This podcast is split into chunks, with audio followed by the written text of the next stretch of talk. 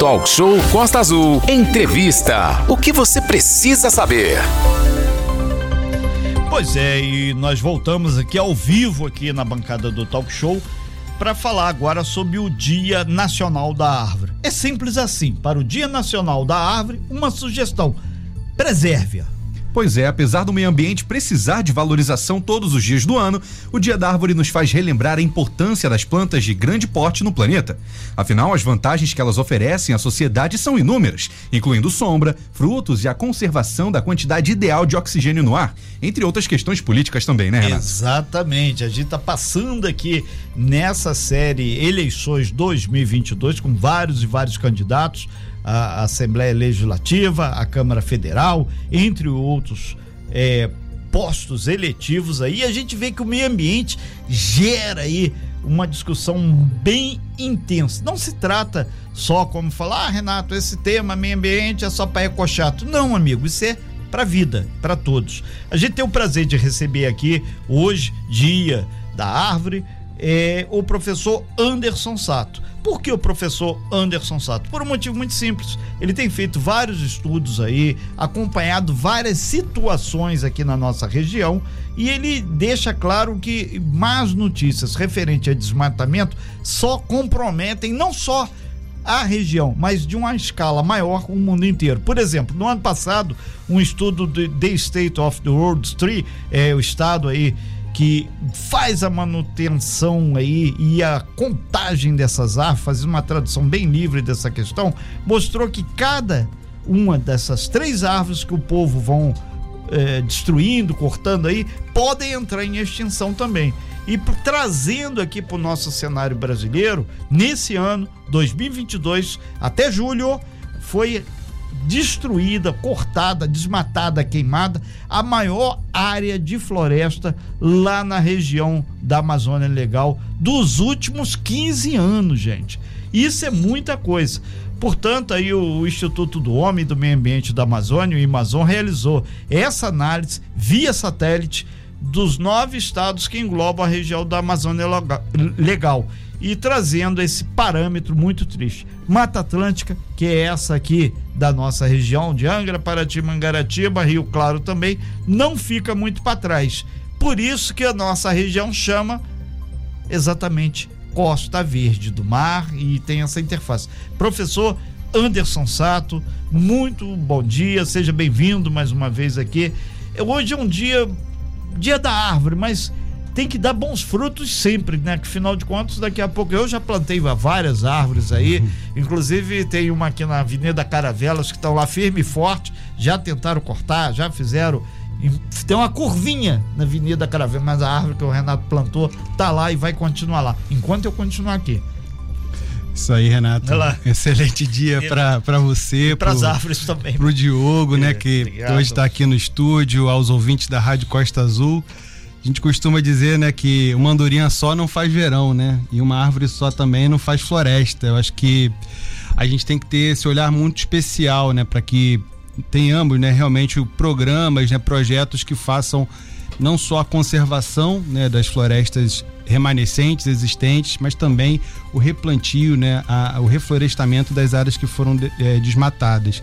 E quando a gente fala de florestas, né, de árvores e florestas, a gente está falando de um, né, de um ecossistema que é muito, muito especial, que desempenha uma série de serviços ambientais, como o Diogo bem salientou a questão, né, não só da biodiversidade, que você ressaltou também, a questão da conservação do solo, a evita, né, os problemas de erosão, deslizamentos de terra, tem também uma questão fundamental da regulação da água, tão preciosa para a gente. Se a gente tem água ainda hoje na nossa região, acredite essa disponibilidade hídrica ao papel que as florestas exercem. É, professor Anderson Sato, nesse sentido, a gente pega o exemplo aqui do lado aqui de Rio Claro, que eles chamam popularmente fábrica de água. O ICMS verde, que gera muitos recursos, e manter as árvores, fazer é, com que a, a, cobertura vegetal seja cada vez mais ampliada, gera a produção de água, recursos hídricos. Sem água não tem vida, né? Com certeza, inclusive o Comitê de Bacia Hidrográfica Perfeito. do Rio Guandu, né, que é onde a região da, de Rio Claro já está inserido, Tem inclusive um projeto de pagamento por serviços ambientais aos produtores rurais que faz exatamente a conservação e a recuperação dessas áreas degradadas. Exatamente tendo essa visão estratégica que onde você tem florestas, você tem disponibilidade hídrica. Porque basicamente o que a floresta faz, né, do ponto de vista hidrológico? Ela quando ocorrem as chuvas, ela dá a entrada dessa chuva dentro do solo, ela faz com que essa água entre no solo e recarregue os aquíferos, o lençol freático. Quando você não tem floresta, ou como a gente também infelizmente vê muito aqui na nossa região, áreas queimadas, né? Muitas queimadas que nós tivemos esse ano aqui também, isso gera uma capa que impermeabiliza esse topo do solo e a água, ao invés de infiltrar, ela escorre muito rapidamente na superfície. Então, se a água vai rápido na superfície, você não retém essa água na bacia, no manancial de abastecimento. Então, as florestas fazem esse papel fundamental. A gente tem, inclusive, estudos desenvolvidos na, na no Retiro, na Bacia Escola do Retiro, que mostram que a bacia, quando ela é 100% florestada, ela pode é, produzir duas vezes mais água do que uma bacia que é só apenas 70% florestada. Então você vê que um desmatamento, por exemplo, de 30% já tem um impacto muito grande na disponibilidade de água nos mananciais. É, é, professor Anderson Sato, só lembrar que nós estamos ao vivo também no YouTube, no canal da Rádio Costa Azul. Então você pode interagir, nosso WhatsApp 243365 1588 e também através do YouTube. Várias pessoas já estão aqui, muitos ambientalistas, pessoas ligadas ao governo, inclusive estão nos lembrando aqui a Alba Valério, o grande Breno, também ambientalista, nosso parceiro aqui de bancada também. Lembrando que hoje vai ter uma blitz ambiental com a doação de mudas nativas da Mata Atlântica, ali na Praia do Anil, bem em frente ao prédio da Turizangra. Começa às duas horas da tarde e se estende até às quatro horas da tarde. Então, essa ação é uma ação em conjunta da APA de Tamoios, do Cunhambebe, e por aí, inclusive, a gente, antes, preparando essa matéria, a gente conversava sobre isso, né, professor? Exatamente, porque se a gente fala hoje de florestas, né, que estão preservadas, estão remanescentes na nossa região, nós devemos acreditar a existência dessas florestas às unidades de conservação aqui existentes. Então, quem acha que existe algum problema em termos dessas unidades de conservação, só, só estamos aqui ainda só, a nossa região só existe como ela está é, tá atualmente colocada devido a essas unidades que estão preservando essas florestas, preservando esses mananciais. E junto com a APA Tamoios, né, uma unidade de conservação estadual, a Universidade Federal Fluminense tem estreitado relações, né, tem feito trabalhos de educação ambiental no projeto Bacia Escola. Estamos né, cientes né, dessa blitz ambiental que eles realizarão hoje na Praia do Anil a partir das 14 horas e vamos também, né, nas próximas semanas realizar o replantio, né, o plantio de mudas nativas também lá no Retiro. É, professor Anderson Sá, tem um, pessoal que está dizendo que outra importância que a gente não citou, até quando o Diogo elencou algumas questões aqui, que hoje Angra dos Reis e Paraty também, o pessoal lembrando, é, o, o, ecoturismo é importantíssimo e mais do que isso, a observação de aves. Várias aves são endêmicas. Só existe aqui nesse nosso litoral. Então, se cortar a árvore, destruir, flexibilizar a questão ambiental, vai sumir com esses pássaros daqui, vai sumir com os animais. Até veado, onça, na pandemia a gente teve várias e várias é, comprovações e vídeos chegando desses animais. Aí falaram: ah, mas deve ter acontecido lá em cima na Bocaina, na, no Parque Nacional da Serra da Bocaina, com destruição, alguma coisa, os animais desceram.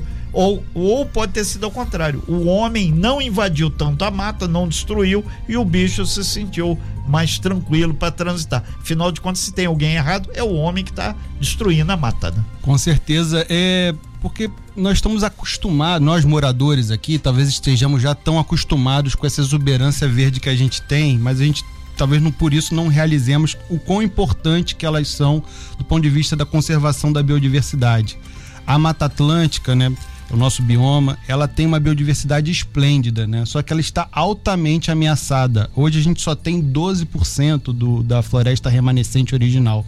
E como os ouvintes bem falaram, é, se a gente conservar essas áreas, nós podemos gerar renda a partir da conservação dessas áreas. Porque a gente né, tem uma visão muito simplista, né? Porque as pessoas colocam como se fossem coisas polarizadas.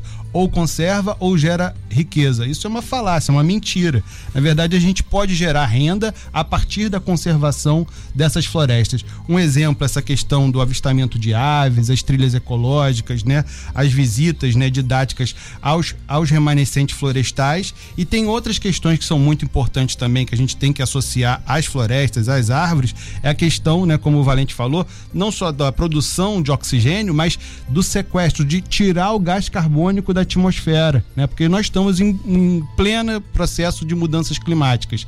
Então, o processo de reflorestamento tem um efeito muito atenuador na questão das mudanças do clima. Nesse sentido, tá aqui o pessoal da Monsoaba aqui, ó, super abraço a Monsoaba, todo o pessoal do, dos morros aí, a questão do desmatamento intenso que teve naquela região nessa última chuva de abril, março, foi o, o, local onde mais deslizamento ocorreu, porque o morro completamente careca, literalmente sem árvore, sem nada.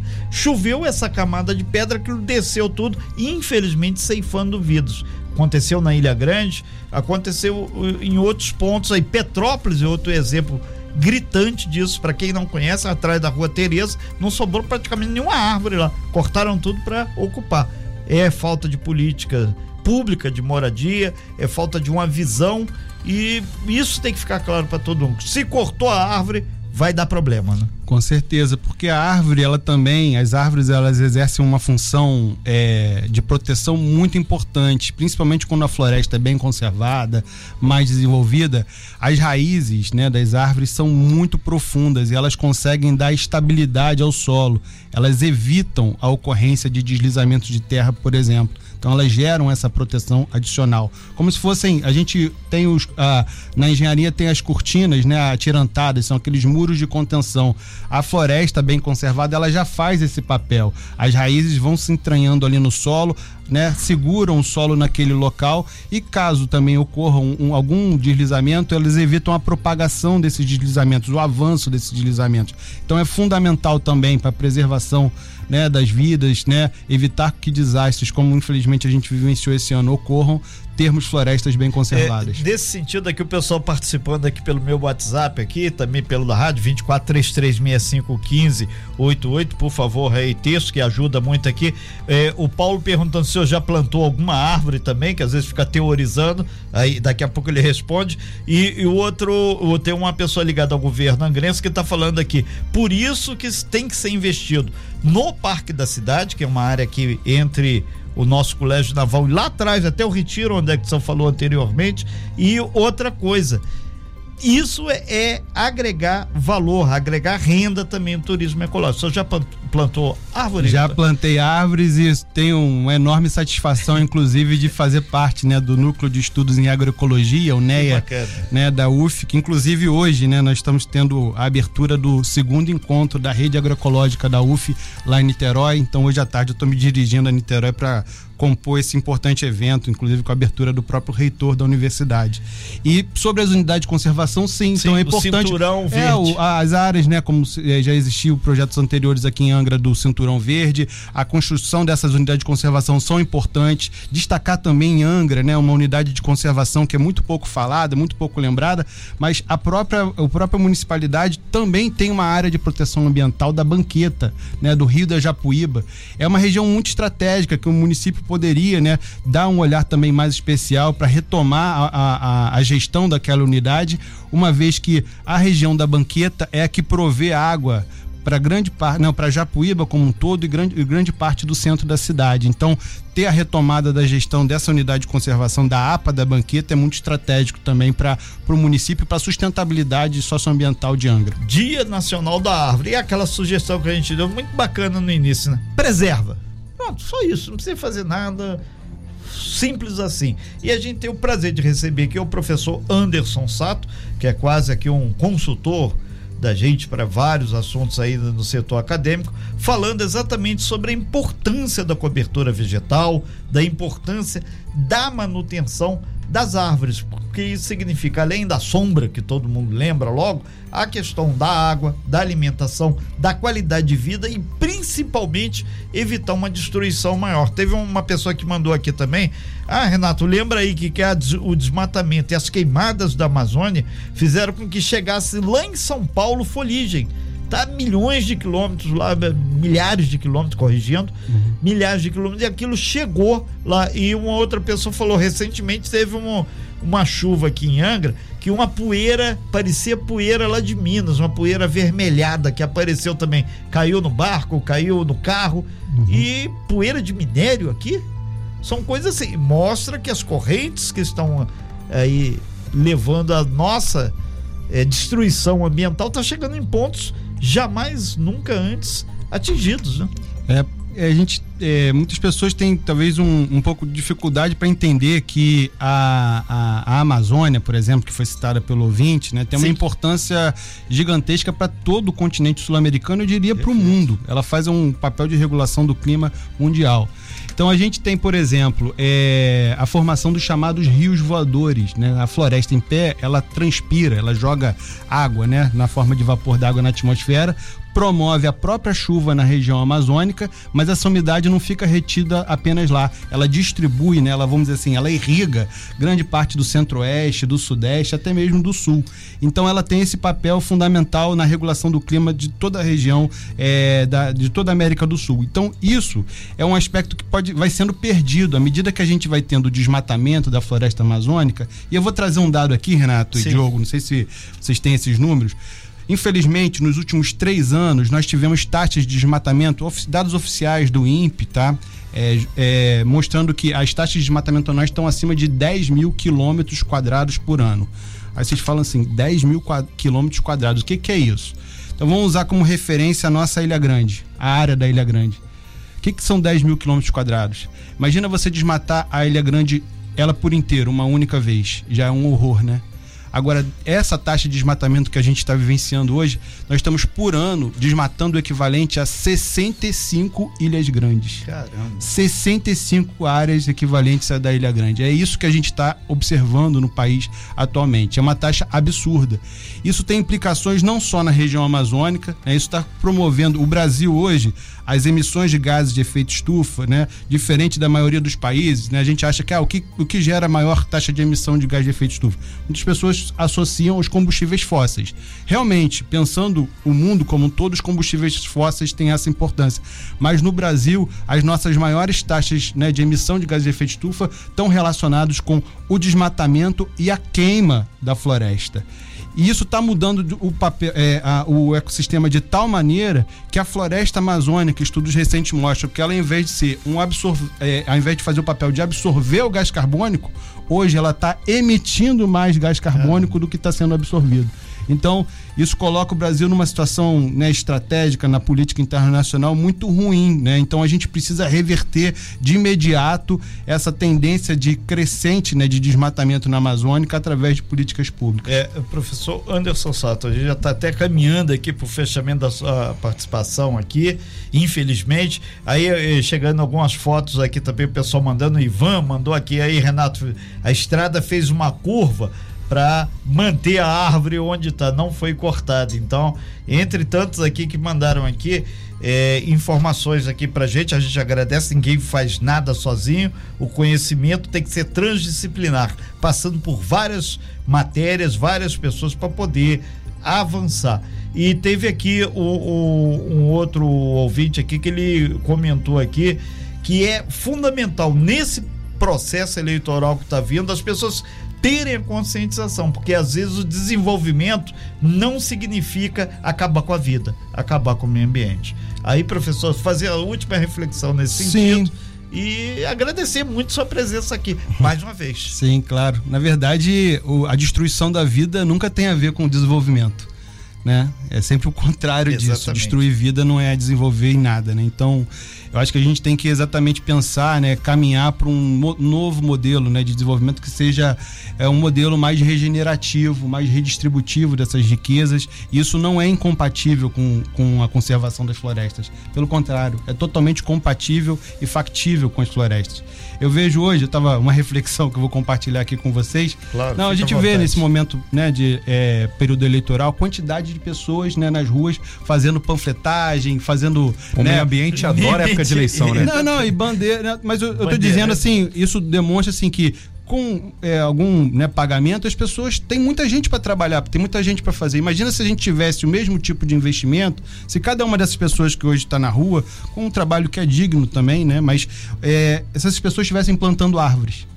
Né? Se estivessem recebendo esse mesmo valor, quantas milhares e milhares de árvores só em Angra dos Reis nós não teríamos nesse período É. aí que a gente teve, né? Cada uma plantando uma 10 árvores por dia já ia dar uma diferença absurda. Muito. Isso só demonstra o que a necessidade de investir na preservação e isso na verdade tem retornos sociais, econômicos e ambientais para toda a sociedade. É, nesse sentido, professor Anderson Sato, é, que está ao vivo aqui na bancada do Talk Show, teve uma professora Eliane, ela falando que em alguns grandes eventos no Rio, ela no, no Rock in Rio recente, foi feita uma coleta muito grande em termos de reciclagem do material lá reaproveitável. E muitas árvores na época da Olimpíada foram plantadas também, mas tem que fazer a manutenção depois, não é só plantar, muda e largar para lá. né? Sim, na verdade a gente pode enxergar isso como uma importante fonte né, de trabalho e renda para a população. É isso que tem que entrar na pauta. Exatamente. Professor Anderson Sato, a gente agradece muito